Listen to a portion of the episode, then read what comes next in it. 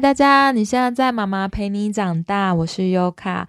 我们今天要讲的这本书叫做《钱买不到的东西》，它是我非常喜欢的哈佛教授和学者麦克桑德尔。他上一本书叫做《正义》，我看的也是如痴如醉。那这一本书，我更是觉得它是公民，还有我们现在的人。必读的人生思辨清单。我一直觉得，就是学习和阅读，其实是为了让我们做出更良善的选择。我觉得这本书它可以有效的推动这些议题的讨论。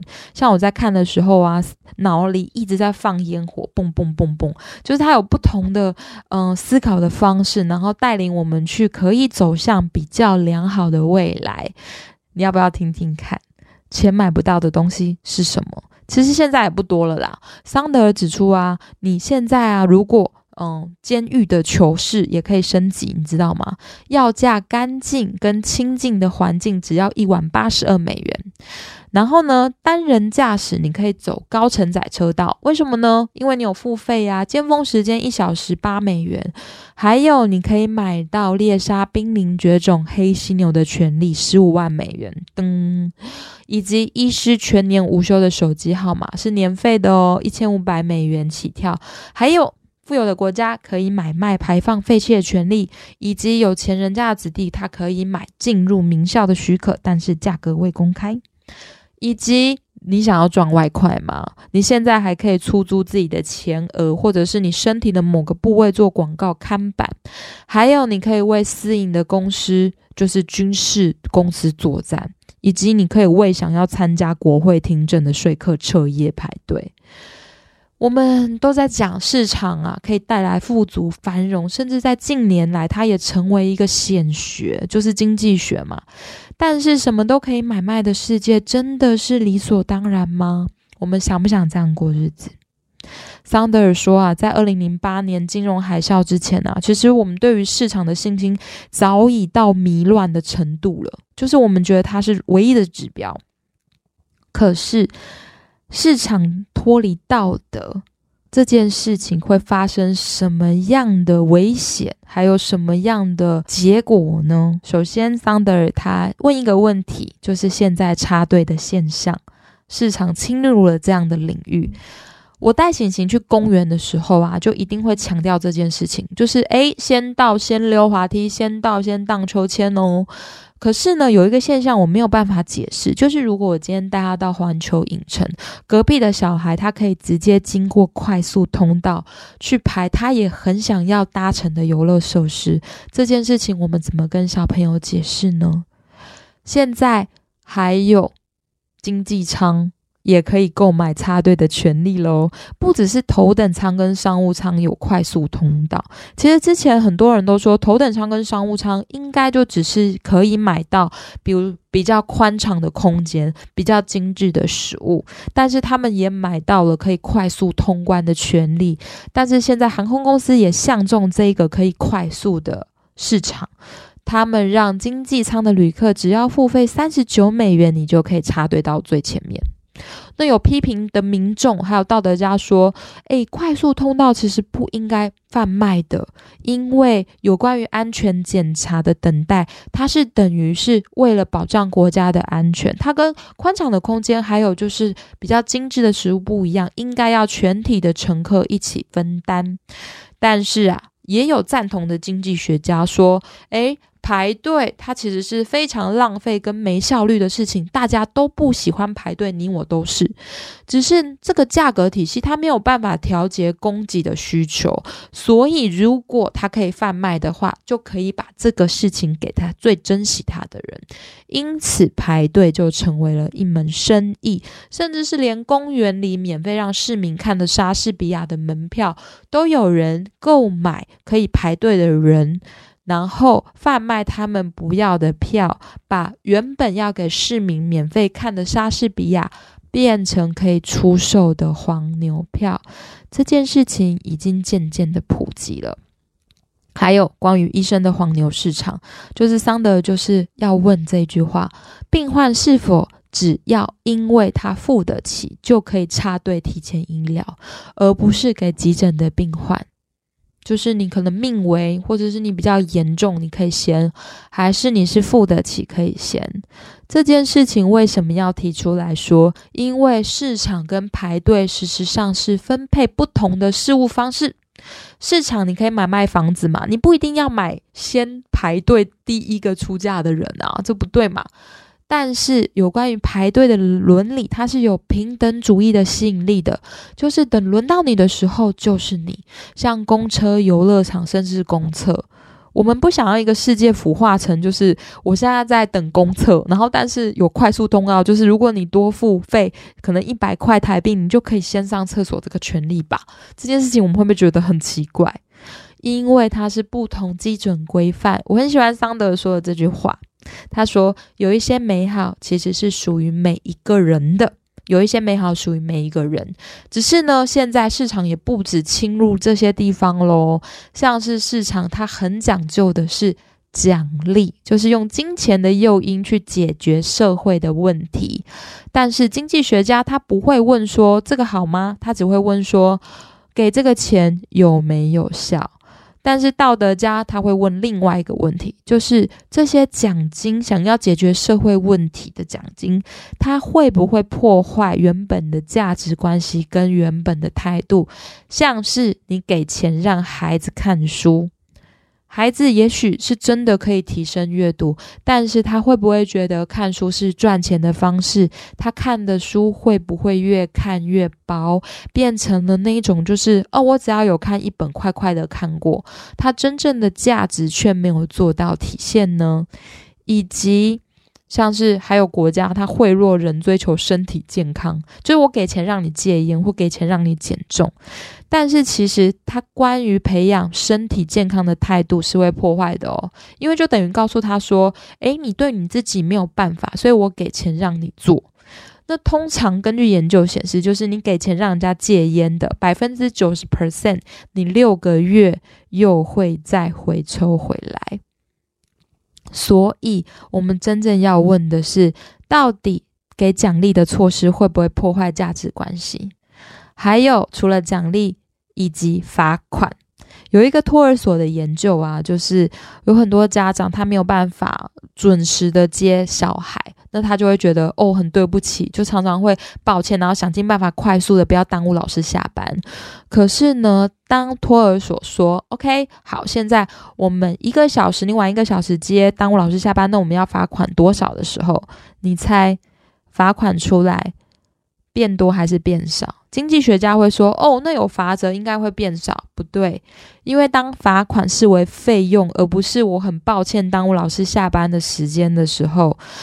他反而会让更多家长去迟到接小孩，这两个的差别，你就要去思考到底对不对？还有现在可以交易的污染权许可，就是美国希望可以就是买卖污染权吧。我可以要求别的国家少排废气，那我自己多排废气。然后经济学家就会觉得说，OK 啊，因为这个其实是有效的。可是呢，桑德尔就在问了，这样支持？的生活方式态度是要被阻止跟污名化的，因为它可以让那些付费的人觉得他可以过浪费能源的生活。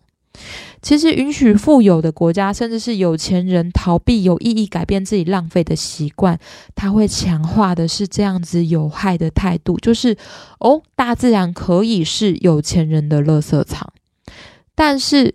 经济学家常常假设这个是正确的诱因结构啊，我们可以令各国签署就可以解决污染的问题，但是他对于他的态度却没有办法阻止，反而会强化。所以可以贩卖全球污染权，很难培养我们必须要为这个地球约束跟分担牺牲的习惯。但是环境需要，因为你从印度排放废气，跟从美国排放废气。它对于整个地球来说没有差别，我们需要的是减少。好，另外一个经济的推论就是对大家都好，没有人受害的，也可以思考，就是付费猎杀野生黑犀牛这个策略效果的确，它可以让树木回升，因为它用市场的诱因解决濒临绝种动物的方式。你要猎杀野生黑犀牛，你要付十五万美元，那这十五万美元就可以让更多的农家愿意去饲养跟保护黑犀牛。这个经济推论是对大家都好啊，没有人受害啊，那为什么我们要去质疑它呢？其实桑德指出，正确的答案呐，它部分取决于市场是否真的可以实现他承诺的成效，以及取决于这一个把野生动物的狩猎当成娱乐是否有错。那如果有，这个严重性有多高？像是如果它不是。犀牛而是人呢？你看那个鱿鱼游戏，最后那些有钱的人，他喝着红酒看那个大家一起去闯关的那个那个样子，你就会知道就是腐化的有多么的严重。你知道鱿鱼游戏，所以桑德指出，再一次我们发现，如果市场的推论没有道德，它会不够完整。我们要先回答的是，怎么样是珍惜犀牛的正确方式，我们再来决定该不该买卖，因为。这个猎杀黑犀牛，桑德说，它其实很复杂。你可以保护动物，但是你去推动是令人质疑看待待野生动物的态度，这个就怪怪的吧？可是现在的市场啊，越来越强调这个诱因化，他用金钱去解决一切的问题，那他跟道德的纠葛就有了。因为经济学现在已经独立于道德，甚至就是在政治哲学之外嘛。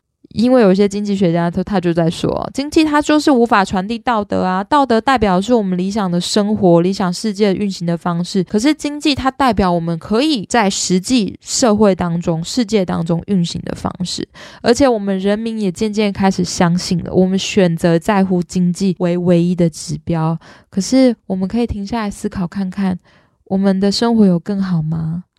当经济学还有市场学，它以傲慢夸张的野心延伸至我们生活所有的层面，这个真的好吗？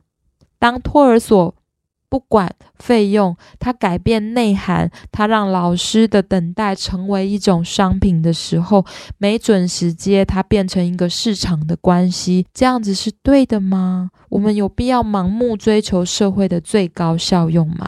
还有经济学家主张，就是将事物啊。当成商品进行买卖，不会改变它的特性啊。但是事实上啊，这件事情并没有那么单纯。桑德尔就要讲市场是怎么样排挤掉道德感的。里面有一个很有趣的例子，就是有一个经济学家调查呢，瑞士他在找一个可以存放核废料的地区，然后目前呢找到就是在瑞士的一个小镇，只有两千一百个居民而已。那那一边是最适合放置核废料的地方，所以他们就问这些人有没有办法接受可以在这边盖核废料呢？然后公民的反就是公民的决定是 OK，百分之五十一 percent 是接受的。为什么呢？因为他们觉得，既然你们已经调查这里是最适合放而且最安全的，那我们也有这个公民的义务，它大于这样的危险性的评估。那政府又在想说，嗯，那我要支持这样的提升率，它加了。每年提供补偿金，你猜猜小镇的人民是赞成还是反对呢？其实以经济学家，你增加诱因，而且是金额，应该会上扬嘛。但是没有哦，支持率反而下降二十五 percent 为什么？因为就有居民表示，我不接受这样子的贿赂，我不会被收买。这个小村长怎么了？为什么他不愿意去接受金钱的补偿，但是他却愿意去接受？如果你没有付我钱，你觉得这个是对的事情，你可以在我这边盖核废料，因为它反映的是公众精神，这个是经济学家不会考量到的东西。还有就是现在在讲那个送礼，我觉得也很有趣，就是有经济学家说送礼是最没有效率的。可是如果你是男女朋友，第一次对方送给你现金，你是不是会打一个问号？而且当我。出过一个作文，就是给小学生。我说你收过最特别的礼物是什么？他们应该不会想要写现金吧？其实虽然说送礼它没有成效，但是礼物并不是一个需要成效的东西，它是表达心意的东西，它不会以取悦对方为目的。他在乎的是我们有没有办法，这个礼物可以反映我们的亲密关系，去连接我们的回忆还有心意。所以有一些礼物，它其实是有关于连接、跟自我认同还有挑战的。它不一定，它需要被市场所，就是你像发那个礼券呐，或者改现金，告诉你它最有效啊。其实你真的美好的发生，不会是这样的事情啦。这是我自己的感觉。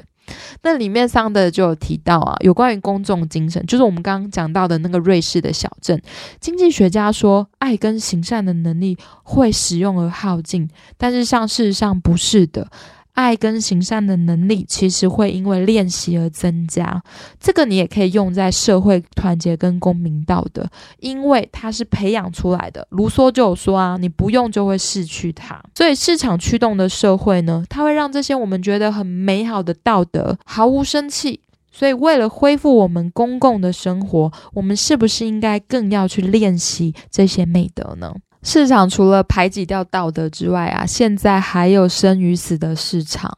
其实我不知道寿险呢，就是历史上其实有几百年的时间，人寿保险在大多数的国家都是被禁止的。因为啊，十八世纪的法国法学家就说，人命不是可以拿来贩卖的商品对象，人命没有办法定出价格，所以他在之前被禁止。但是到了十九世纪中开始成长，而且他只强调保护，就是你是为了保护自己的妻子，然后甚至是年幼的孩子，他是。无私的利他的，我们有时候会决定啊，就是忍受一个腐蚀道德市场做法，其实就是因为考量到他的社会利益。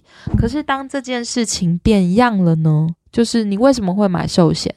其实就是因为我们想要提供我们的小孩还有家人保障，然后分摊嘛。可是就有很多的例子是这样子，其中一个是四十八岁的麦克，他在一间零售商担任副理，可是他在协助顾客啊把电视搬上车子的时候，他心脏病发作了，他晕倒，一周后去世，一张寿险保单。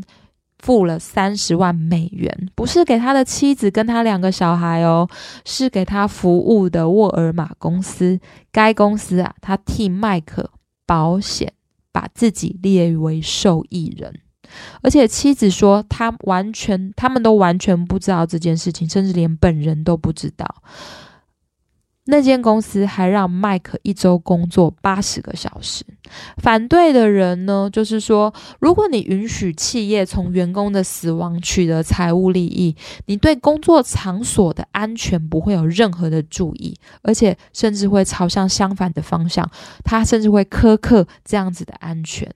但是公司怎么说呢？像这件事情的沃尔玛公司，他说：“诶，我们在这些员工身上做了可观的投资哦。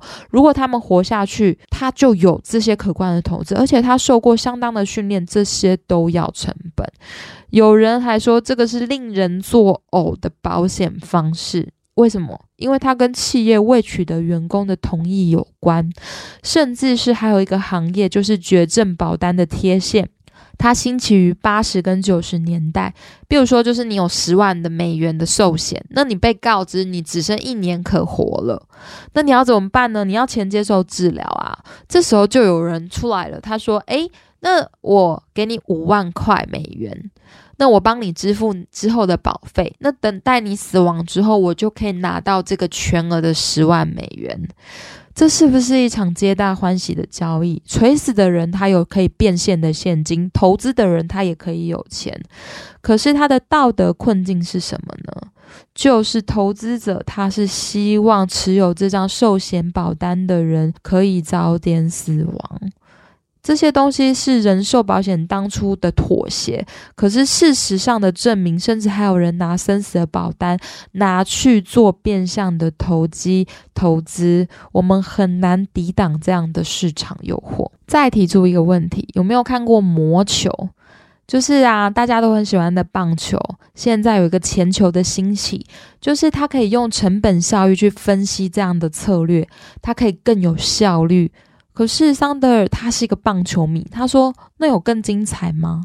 打击的时间拖得更长，更多四坏球保送，投球的次数、更换投手的次数都变多了，球来就打变得很少，大胆跑垒的机会也变少了。